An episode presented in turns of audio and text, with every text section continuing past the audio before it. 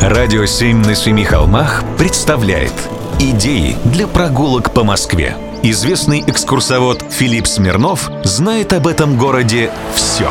Прогулки со Смирновым. Здравствуйте. Всегда очень сложно представить, как жили наши предки и как был устроен город. Попробуем с вами отправиться по волнам нашей коллективной памяти и фантазии в 1389-1547 годы.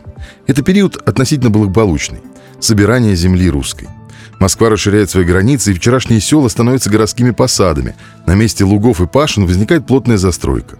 Городские ремесленники, оружейники, ювелиры, зодчие получают известность не только в других регионах Руси, но и за рубежом. В городе находят применение значимые технические достижения, не ставшие еще достоянием всех европейских столиц – Москва конца XIV, первой половины XVI века – крупнейший городской центр Северо-Восточной Руси. По численности населения уступает только Новгороду и Пскову, и его можно сравнить с крупнейшими городами Западной Европы. Московское население к концу правления Дмитрия Донского составляло не менее 20 тысяч человек, и в течение XIV-XV веков, несмотря на пожары, эпидемии, осады и разорения, неизменно росло. Особенно большой прирост наблюдался во второй половине XV века, после окончания междуусобной войны. В середине 16 века Москва насчитывала по меньшей мере 100 тысяч жителей. Летописец обобщенно называет всех жителей Москвы «горожане» или выделяет две основные категории населения – бояре и большие люди, а потом народ и черные люди. Соответственно, большие, лучшие, вятшие люди – это бояре, духовенство, крупные купцы и ремесленники, концентрирующиеся в белых, свободных от посошной подати слободах. Меньшие Черные люди – это мелкие купцы и ремесленники, паденщики, беглые холопы. Английский путешественник того времени так описывает жилища москвичей.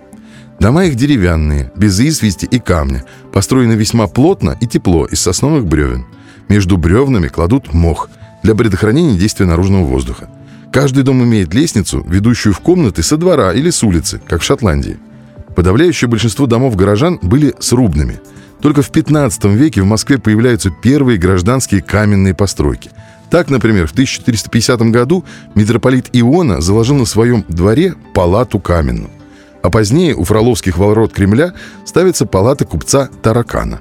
Для постройки использовали известняк, белый камень из Мечкова и Дорогомилова, и кирпич. Стены богатых комнат украшали росписью, завешивали дорогими тканями, узорочьем. Белили и расписывали печи. В XVI веке в богатых домах появляются изразцы. Убранство комнат в богатых домах были украшены резьбой. В парадных приемных залах домов знати на поставцах всегда выставляли дорогую посуду. Гордились своим бытом. Прогулки со Смирновым. Читайте на сайте radio7.ru. Слушайте каждые пятницу, субботу и воскресенье в эфире «Радио 7» на Семи холмах.